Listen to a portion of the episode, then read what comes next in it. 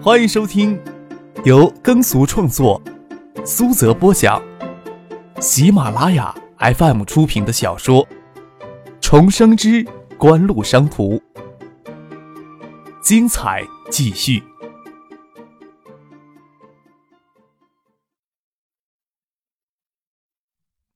第二百一十六集。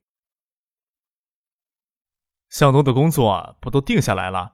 文江，你不是一直要出国吗？难道你不出国了？蒋小伟是清华研二的学生，他已经申请到普林斯顿大学的全奖，打算过几个月就出去呢。要真答应下来，出国的事情就要泡汤了。他有些犹豫。蒋小伟，有没有搞错呀？五百万呀，咱们五个占百分之三十的股份，分摊到每个人头上就是三十万呀。心里夸张的说：“有了这三十万。”你还想出国呢啊？工作事情我都无所谓，之前就没有认真的去找工作，那份工作只是为了避免毕业以后给赶出北京。马向东说道：“编程技术，并不是说要到国外才能学到最好的，只是说国外的机会更多一些。既然在国内已经有这么好的机会了，放弃眼前的机会去国外，会不会太可惜了呀？我还是觉得放弃出去有些可惜了。”拿五百万过来，也不一定说就能做出成功的东西啊。蒋小伟坚持道。另外，国内互联网的时代又不会那么快到来，先出去转一圈再回来，我看时间差不多能赶上趟。又问梁文江：“你呢？本科毕业就能出去，可比我们强多了。”梁文江知道蒋小伟家家境富裕，张可开出的条件虽然诱人，但是对他的影响力还不够大。说道：“我还是留下来先看一看吧。”他之前一心想着要出去，主要他家在西安得罪了小人，想着出去就不用受这窝囊气了。马向东说道：“蒋小伟，你要出去也好，不过在你出去之前，你可要帮我们啊。”那个当然，要不跟你们在一块儿，我还找不到打发时间的事情呢。既然想马儿跑得好。又不想马儿不吃草的好事儿，张克是从来不会想的。既然希望马向东他们能做出些成绩，就不会太吝啬苛刻。有人要退出，他还是觉得有些意外。蒋小伟虽然不参与组建公司，但是也不会对他手头的工作甩手不管。虽然说好要拿五百万给他们，也不是一下子就让他们拿回北京去，而是要他们先将项目书编制好。每完成一个阶段，才可以申请下面的经费。至于经理的人选，梁文江他们一致推选马向东。马向东毕业，也就不需要去原先的单位报道了，就直接负责组建公司的事情。锦湖会派名副经理，倒不是说监管他们。他们几个人中，除了马向东对运营的事情有些知道外，其他人都是埋头实验室、图书馆的人。当然，马向东在技术开发上也十分的出色。在他正式转向管理之前，这时候就不能让一些琐碎的事情分散他的精力。马向东他们到海州来之前，一度认为事情会比较复杂，但是从他们中午下火车吃了顿简餐，一直到吃晚饭之前的这段时间里，所有的事情都基本谈妥了。这么迅速，感觉会不会是像做了一场梦？你打电话问石春风有没有空？张克对丁春健说：“我晚上请你们这些清华大学的高材生吃饭。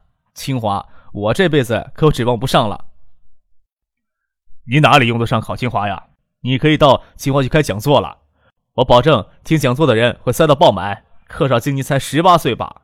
十八岁的亿万富翁讲述创业史，够震撼人心的。”丁春健笑着说：“课少，你能不能先给我们讲一讲呀？”马向东跟着丁春健换张克克少，不然还真找不到合适的称呼。没什么好炫耀的，这是一个充满机遇的时代呀。张可笑着说：“做影碟机是一次机遇，我相信现在的互联网也是一次机遇，说不定过两三年你们也都成了千万亿万富翁呢。”张可这么说，大家都异常的兴奋，谁不希望成为波浪弄潮的时代宠儿？便连退出决定的蒋小伟都怀疑自己的决定是不是做错了。晚上请梁文江、马向东他们到八景镇吃饭。即使在北京，有比八景镇格调更高雅的私房菜馆，梁文江、马向东他们也没有机会吃过。进了八景镇，自然叹为观止。也不是说这里的装潢是多么的富丽堂皇，而是体现在细节处的小小心思，让宅子的古香古色更为浓郁。唐静跟陈飞荣坐在角落里的一张桌子上聊天，盛夏也在，每人手捧一杯酸奶，低眉顺眼的吸着，看星星。高三复习到最后一个月了，人就真的清闲下来。由于会考的关系，高二的期末考试会移交到下学期初。唐静此时也比较清闲，盛夏怎么会在这里呢？杜飞做了一个打电话的手势，示意他是通知盛夏过来的。张可他们九个人，施春风一会儿还要过来，再加上三个女孩子，一张桌子挤不下。八景镇也没有可以摆两张桌子的大包厢。便索性在大厅里用餐，占着角落里的三张小桌子。杜飞凑到唐静他们一桌去，嘴里嘟囔着：“他们聊了一下午的计算机、互联网，你们再不出现，我怀疑我明天智商会降到八十以下。真搞不清张克连会考都勉强通过，怎么会知道这些东西啊？”听杜飞提起会考，张克转过头对陈飞荣说：“会考的事儿，我还得真得谢谢你呢。”明明很简单的事情，剩下他们学校老师都帮着学生作弊，你偏偏还要这么复杂。杜飞撇嘴笑着，看他的表情，似乎张克藏着其他的心思。正因为作弊是很简单的事情，才不会那样通过会考呢。张克说道。不明白。杜飞探过头来，什么意思呀？跟你老子学，你老子让你夹着尾巴做人。不要在外面惹是生非，是一个道理。张可伸手拍了拍杜飞的脑袋，让他头缩回去。杜飞不好意思的笑了笑，他可不想让张可将他自己给老子训的事情抖露出来。陈曦过来招呼，张可介绍梁文江、马向东他们，说：“他们都是清华的高材生。”又问了陈飞荣：“你高考志愿有填清华没？”陈飞荣手捧着酸奶，摇了摇头，眼帘微微撩起。灯光落下来，高高挑起的眼睫毛阴影浮现在他明媚清亮的眼眸子上。陈飞荣说：“不想给自己太大的压力，填了东大。”听了这么一个娇美如玉的美少女，竟然要考清华，心里他们连呼吸都吸了。又听陈飞荣说自己报考东海大学，忍不住失望的叹了一口气，心里探过头来说：“怎么不考清华呀？清华很容易考的。”哎。站着说话不腰疼的家伙，张克感叹的叹了一口气。许巍也在东海大学，陈飞荣填报东海大学倒是不出意外。又问盛夏高考志愿填的是什么？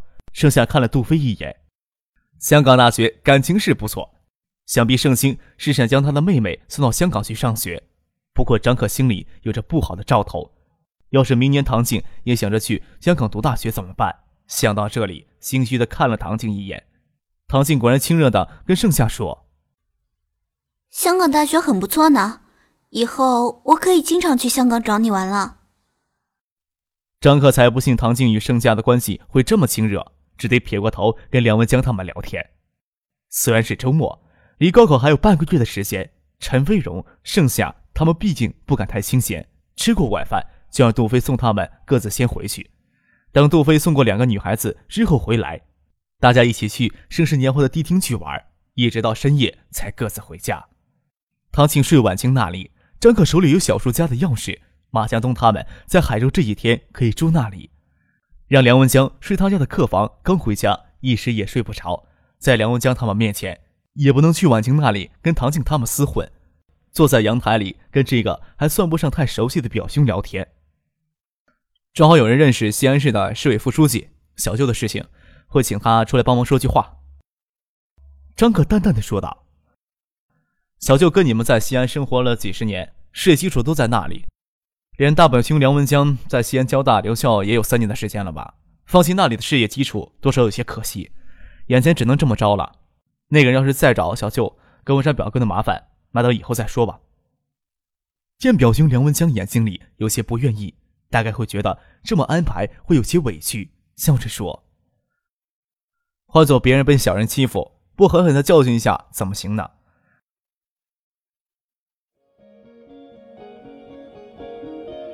您正在收听的是由喜马拉雅 fm 出品的重生之官路商途。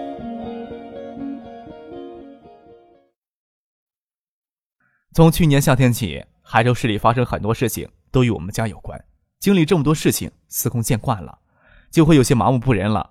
就像会考，我明明可以作弊通过，我却选择了一条较为复杂的路去走。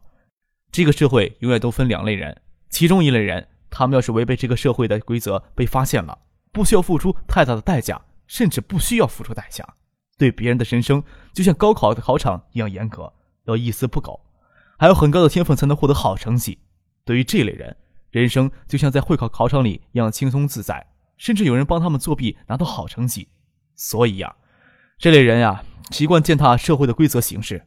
可想而知，对于这些人来说，遵守规则是多么艰难的一件事。就像表哥你所坚信的，只要这么坚持下来，总能过上体面而有尊严的生活一样，我也会把自己的人生当成在高考的考场上。说到这里。张可也不管表兄梁文江有没有听懂他的意思，笑了笑。我隔几天也会去一趟北京，你们就在海州多留几天，我陪你们一起回去。第二天，马向东等人连同梁文江就正式的与张克的锦湖公司签署合作开发网络平台的协议，这也是锦湖向风险投资迈出的第一步。没有期末考试，张可不用耗在海州，除了爱达电子的一些事务。张可到北京是帮着梁文江、马向东他们去花钱的。张可以景湖的名义在清华园附近买下一套别墅，作为新公司临时的办公地点。马向东担任昆腾在线科技有限责任公司的经理，才六七个人，还没有时髦到要成 CEO。公司注册、申请专线、添购设备的事情，都由景湖派出的副经理协助马向东。还需要另外招聘几名程序员。别墅的房间足够多。能保证每个程序员都有独立的房间，还请了两名保姆、一名司机照顾他们的生活起居。只需要他们能在这里没日没夜的将网站的技术框架先搭建起来。张可在北京的那几天时间里，省委组织部已经正式讨论过他父亲张之行的问题。张之行到新屋当副市长的消息很快就传回了海州，海州市委也正式讨论由宋培明兼任海州控股董事长一职。大家都在猜。宋培明明年就能进常委当副市长了。伴随这个消息而来，则是一个不那么好的消息：周景瑜会调往江南省担任省委委员、副省长，也就是周景瑜不需要为张铁生一案承担一点责任。虽然事前有所预料，但是事情真是这样，心里总有些不舒服。当初因为未能及时整顿省林业系统问题的原林业厅厅长刘华山，在去职后也是调往江南省。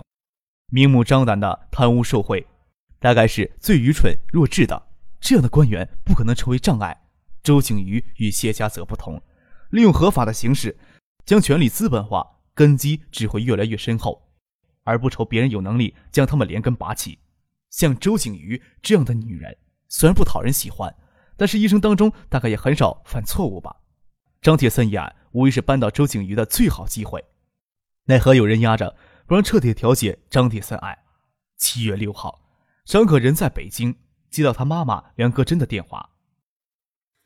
你爸过两天要去新屋当副市长，你去不去？最后一次去新屋是零一年的夏天，自己刚毕业，而陈宁正值大三暑假。陈宁说要离开自己，当时只是说要送他回新屋，才能放心的让他离开。一路上见到陈宁，并没有改变心思的意思。张可送陈宁到新屋汽车站，转身坐下一班长途离开了新屋。从零一年到零八年，再从九四年到九六年，有九年的时间了。这是一根错乱的时间轴。张可沉默了一会儿，说道：“爸爸什么意思？他愿带着老婆孩子一起去赴任呀？”你爸说影响不好。呵，张可笑了笑，妈。你跟爸爸说，影响不好的官员才会受别人欢迎。张可这话刚说完，他爸在电话那头也笑出声来。梁哥真的工作比张之行还要先一步调入新吴市，在省组织部正式讨论张之行调职问题之后，他就借用到新吴市检验局，是新吴市市委书记江胜元亲自安排的。看来消息灵通的人士还是大有人在。张志信直到七月十二号才由省委组织部副部长何云从陪同到新吴任职。张克七月十五日才赶到新吴的。市里有个会议，你爸爸都能未必赶回来吃晚饭。在车上，梁格真忍不住要挑些张克在衣着上的不当，帮他整理过来。说好十二号一起到新屋来的，你怎么拖到今天？临时去了香港。嘉信实业的年终报告刚出来的，就算与香雪海的合资还没写出好处来呢。嘉信上半年的业绩也比往年有了明显的起色，所以才去参加会议的。在香港耽搁了两天，不然早就过来了。趁着唐静暑假，我打算跟你顾姨去香港玩，你能不能抽出时间来？只要你们有时间，我当然有时间了。这种大是大非的问题，张克自然不会犹豫。不过还是要提醒妈妈一句：“妈，你刚到新屋市工作不久，就请假去玩，会不会不合适呀？”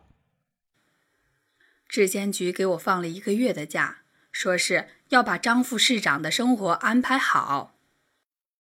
梁格真学着某人的语气说道，又扑哧一笑：“你爸呀，那种随遇而安的人，给他张草席，他能在街上一觉睡到天亮。”他的生活有什么好安排的？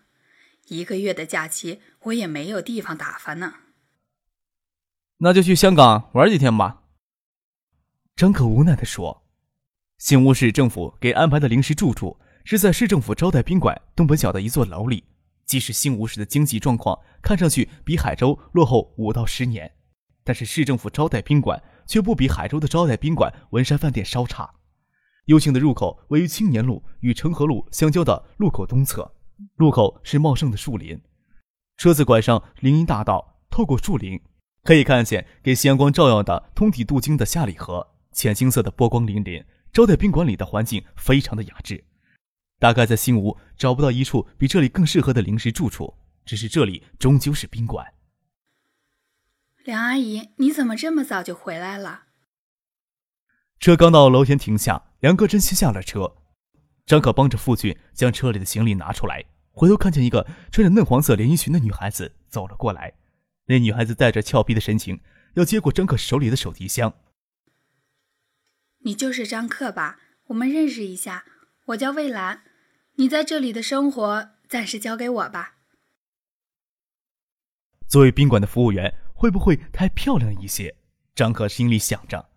看未来的年龄也不过二十一二岁，看不出化妆的痕迹，五官精致，眼眸深邃，裸露出来的肌肤在金红色的夕阳光的照射下，尤其显得娇嫩。身材高挑，胸部略小一些，倒显得她的笑容看起来更加亲切无邪。张可将手提箱交给她提，看着她走到前面，腰肢微微摆动，跟垂柳枝条拂过水面似的。还有那双无可挑剔的小腿，没有穿丝袜。赤足穿着水晶凉鞋也是异常的吸引人的目光。走进楼里，服务台还有两个女孩子也走过来打招呼。虽然不比蔚蓝这般明艳，但都是水准以上的。都说到一个地方看美女要去政府招待宾馆，确实不错。不过比起海州市的文山饭店，新屋市政府招待宾馆的女孩子也漂亮的太没有天理了。想想也不奇怪，海州市的经济要比新屋发达一些，教育状况也好一些。企业也多，漂亮女孩子出处也多，不像新吴市，经济相对落后，能到市政府招待宾馆当服务员，算是一份极为不错的工作。政府招待宾馆大概也因此能够以选美的条件来选服务员吧。张可本来想偶尔到新吴来一两趟就可以了，这么看来以后可以常来呀。将行李放下，张可伸了伸懒腰，问他妈：“时间还早，我去小江看看去。江堤怎么走呀？”我也不清楚，昨天去过一回，没记清路。梁哥真说道：“这时候江水最好看了。”魏兰在房间里帮张可整理床铺，听到外面的对话，走出来笑着说：“你倒是做好来新屋玩的准备，我等会儿将路线图画给你们。”宾馆给安排了一个套房，除了小客厅，还有两个房间，感觉上跟住家里一样。父亲另外安排房间，张可笑了笑，讨笑的说：“魏姐姐，你陪我们过去不就行了？我们都是路盲。”他急着去江边，倒不是急着看往下铺满下的江水，而是九八年洪灾，九五年才修建，维护新屋主城区的新屋江堤突然倒塌，江堤上抗洪的数百名民工与军警卷入洪水。当时临近江堤，满载武警的二十辆军车也给疏溪的给洪水冲倒，洪天洪水涌入市区，造成无可弥补的巨大损失。整个小江水系的堤防，就新屋这一处最为薄弱。文兰惊讶的发了一会儿愣，才说道。我，我现在还在工作，不能随随便便离开宾馆。不能随随便便离开宾馆什么？房间虚掩的门给人从外面推开，正好看到爸爸陪着一个身材高大的中年人走进来，后面还跟着几个人。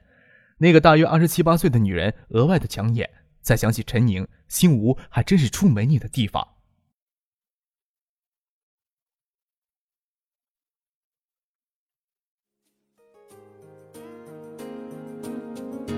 听众朋友，本集播讲完毕，感谢您的收听。